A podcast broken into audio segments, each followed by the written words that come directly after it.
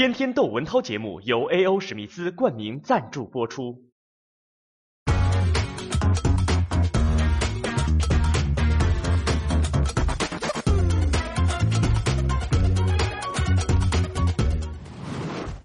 今天我也应个景儿，你看，这个向全世界的同志们表示祝贺啊！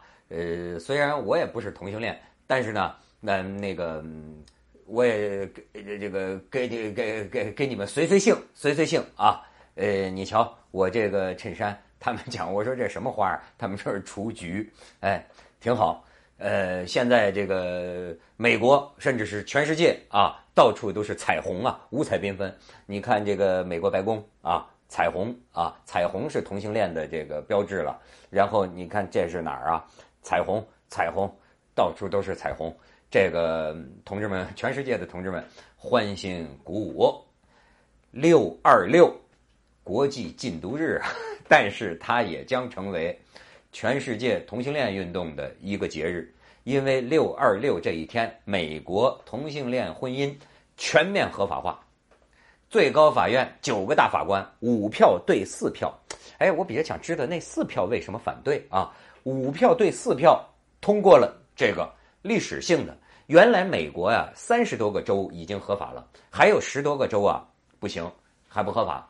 这下子美国全境同性恋婚姻。合法了，我觉得这个事情真的是啊可喜可贺。当然呢，这个这种可喜可贺呢，对我来说纯粹是因为我看见同志们高兴，我才高兴。因为这对我来说实在是没有什么了不起。为什么这么说呢？我觉得这个人呐，真是很有意思，缺什么想什么。你比方这婚姻，要照我感觉，哎，我们异性恋都腻歪了。同性恋还稀罕呢，你知道吗？所以当然我这么说太武断啊，呃，还有很多很多婚姻都是很幸福的。如果您对您的婚姻感到满意啊，哎，我祝福你，那是你的幸运，你不要误解了我的看法。但我说的是，我身边呢还有一些朋友，早已经对这种传统婚姻制度啊感到腻歪了。甚至他们说啊，这是个腐朽的制度，这是个罪恶的制度，这是个扼杀人性的制度。你看，美国的大法官们，这个他们的判词里边，哎哎，有人又扬我国威了。我听见说，嗨，这看见了吧？引用孔子了，引用孔子了。我中国文化呀，真是呃，这这个起到了大光啊！看来咱们这孔子学院在全世界没白设。说引用孔子的一句话，说这个。呃，这个这个婚姻啊是政治的根基。其实啊，我觉得你不妨说，家庭是社会的细胞，就是你看，都是这么一个呃一夫一妻制，大部分吧，这种家庭组织而成的，才有社会这么一个机体嘛。好，说引用孔子了，引用孔子了，人家大法官讲，也不光引用孔子了，引用了还有这个古罗马的什么西塞罗呀什么的这些。很多古圣先贤的话，他们这么引用，据分析，为什么要引用这些话呢？是为了增加这事儿的严肃性，就想让人们明白啊，就是说我们可不是闹着玩的，不是什么赶时髦，什么同性恋婚姻合法，不是这种浅薄的矫情啊，而是我们在充分认识到了婚姻是这个人类历史上如此深邃的啊，如此神圣的。这么一种组合方式，一种生活方式，哎，在这个意义上，我们做出如下裁决：叫同性恋，他们也有权利履行婚姻的承诺，享受婚姻的权利和义务，云云。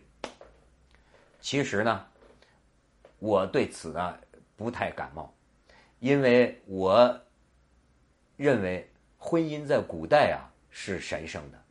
呃，就像咱们人类发展的历史啊，其实经历了一个从媚神到媚人的过程。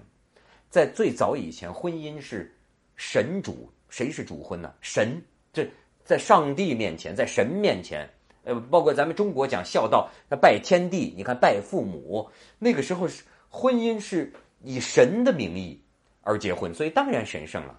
但是到了今天，社会发展到今天啊。其实主要是为了人了，而不是为了神了。所以，为了人的话，那就得人拿主意了。所以为了人的话呀，我觉得他也没有那么神圣了，反而为了人，为了悦人呐，你看到的是啊，全是实用。比方说，为什么要结婚？为什么要结婚？好，我问我身边每一个人，哎，如果两个人相亲相爱、相守一生，就像你看这个，这一通过这同志们欢欣鼓舞啊！你看这个达拉斯这一对老人家呀，这对老头啊，七八十岁啊，马上结婚，成为达拉斯第一对合法的同性婚姻。你看他们在一起，一夫一妻，哎，互相忠贞，他生活了一辈子。那么我们异性恋要问的是。我这是异性恋里的这个先锋派啊，前卫派。我异性恋呢，就是我们为什么可以，为什么不能这么过一辈子呢？你看同性恋他得了这个婚姻，他在载歌载舞。我现在想问的是，为什么我们不能不登记也这么过一辈子呢？好，我得到的答案你就看啊，全是用啊，全是用啊，因为没有人说爱情，因为谁都知道爱情不必跟登记相关。好，多人说你要生孩子，好生孩子为什么要登记结婚？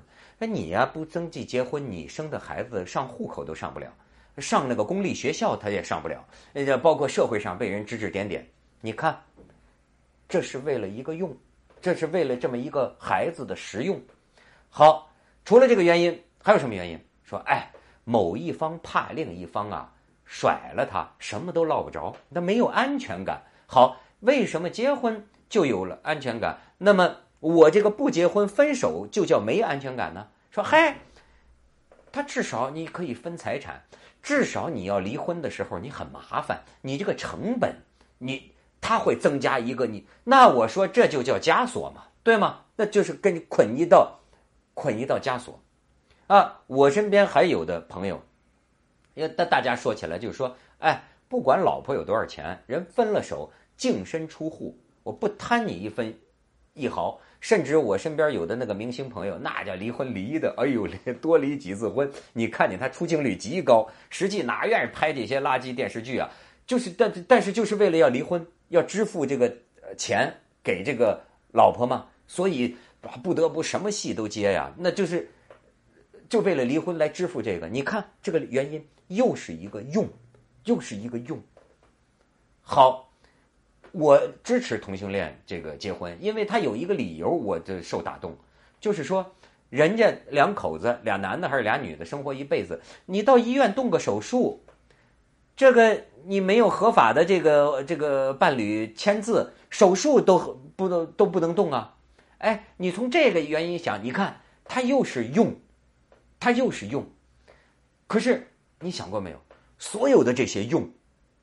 难道是神圣的吗？是天赋的吗？是上帝说的吗？是神让这么办的吗？不是啊，是这这个是这个社会这么设计的，这么规定的。